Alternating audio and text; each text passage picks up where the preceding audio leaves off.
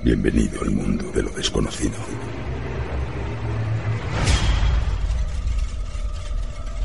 ¿Quieres viajar con el tren de lo insólito por las vías del misterio?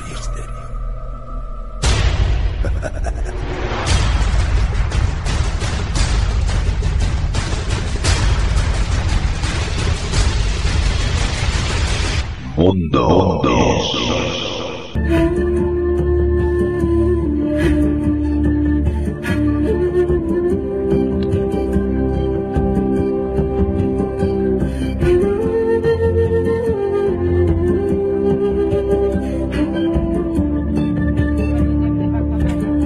Bienvenido, Juan Miguel, ¿cómo estamos hoy?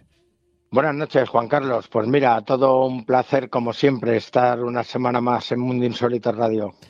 A lo largo de la historia no se sabe muy bien por qué.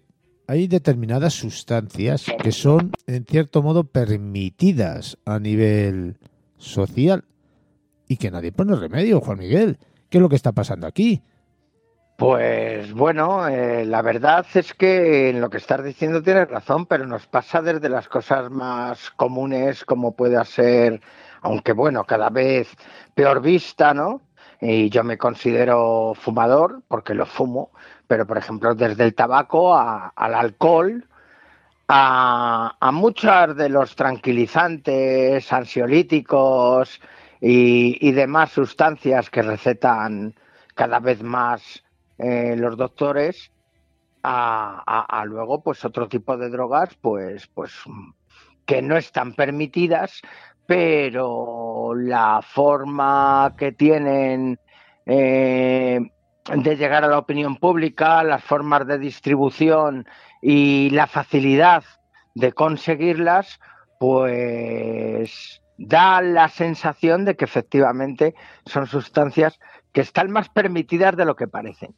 Legalmente no, pero llega a cada uno de los rincones de nuestro planeta, que es impresionante, porque si esto fuera algo que estuviera perseguido, no tendría esa, entre comillas, facilidad para alcanzar a todo el mundo. Eso es lo que pienso yo.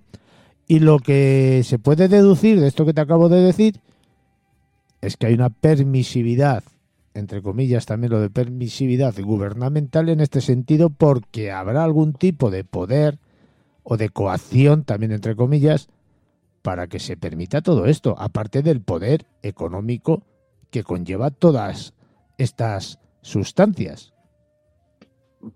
Por supuesto, pero es que eh, vamos a lo de siempre. Eh, desde la más remota antigüedad, los humanos hemos utilizado diferentes drogas.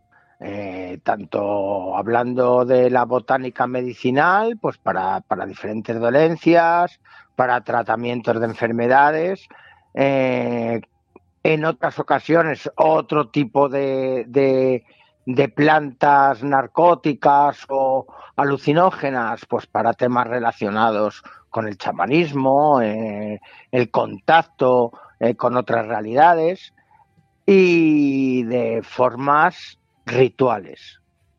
En la antigüedad se han conocido adicciones eh, a diferentes sustancias, por ejemplo, el, alcohólico eh, se conoce pues casi desde, desde la invención de, de, los licores, la cerveza y, y el vino. Es más, eh, los romanos tenían la costumbre de mezclar eh, el vino con agua, eh, porque podían beber más y, les producía menos, menos daño a la cabeza y estaba mal visto. la gente pues que bebía el vino solo y que, y que se, se ponían chuzos eh, insoportables. Además, habría que ver la graduación que tendría que tener el vino, el vino romano. Tenía que ser guapo, eh, pero que no lo sé, lo desconozco totalmente. ¿eh? Pero, pero bueno,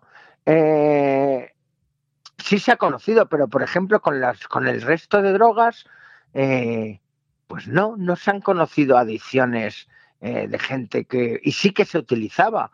pues opiómano, eh, no, en realidad la palabra heroinómano, que ya provendría eh, de, heroína, eh, pero el opiómano no ha habido ese, tipo de adicción hasta hace 200 o 300 años. O sea, como digo yo, eh, desde, desde las guerras del opio de los narcotraficantes ingleses, que como siempre, pues el imperio británico creado desde, desde el narco, la esclavitud y, y desde la miseria y, el poco rigor histórico contra los enemigos. Pues esto es como se ha creado el, imperio británico, ¿no? Desde el narcotráfico de, del opio. Eh, ahí es cuando hicieron una soltada total, cuando el opio es una planta, en la dormidera, la amapola real o papaver somniferum, es una planta que se ha utilizado en el Mediterráneo desde, como te digo, desde la más remota antigüedad. Eh, a partir de esos momentos es cuando empezaron a salir diferentes eh, derivados. Sí, aquí existía, por ejemplo, el láudano, ¿no? Era una de las mezclas que se utilizaban con opio. Se utilizaban cabezas de opio sin sacar la resina para dolores de cabeza. Se utilizaban las semillas eh, de, del opio, pues para colocártelas en una muela que te dolía, igual que el clavo en este caso, ¿no? por eh, lo que pasa es que el clavo ya era una, una especie, ¿no? por decirlo de alguna manera, que venía de otros lugares. Pero el opio eh, aquí salía en toda, en toda Europa, en Italia, en España, en, las zonas del, del norte de África, en Egipto, o sea, es una planta conocida totalmente y, y, que en un momento dado, pues que ha sido cultivable y se utilizaba de esta manera. Se utilizan sus semillas en, en pastelería, por ejemplo, eh, para pues estas semillitas que ves en muchos bollitos y tal, pues se utilizan mucho, el, tanto el de la, el de la eh, amapola, de la otra, la papaver normal, a, esta. Eh, era otra cosa. En el momento que, que, como digo yo, se industrializó, aunque en China ya tenían bastantes problemas con ellos. Fíjate, mira, te voy a poner un ejemplo. esto es eh, histórico. El emperador de China de la época, en esas épocas de la guerra del opio, eh, hizo una serie de normas en las que tenían totalmente prohibido el consumo de, de opio la población y la exportación del mismo. ¿Te está gustando este episodio? Hazte fan desde el botón apoyar del podcast de Nivos. Elige tu aportación y podrás escuchar este y el resto de sus episodios extra. Además, ayudarás a su productor a seguir creando contenido con la misma pasión y dedicación.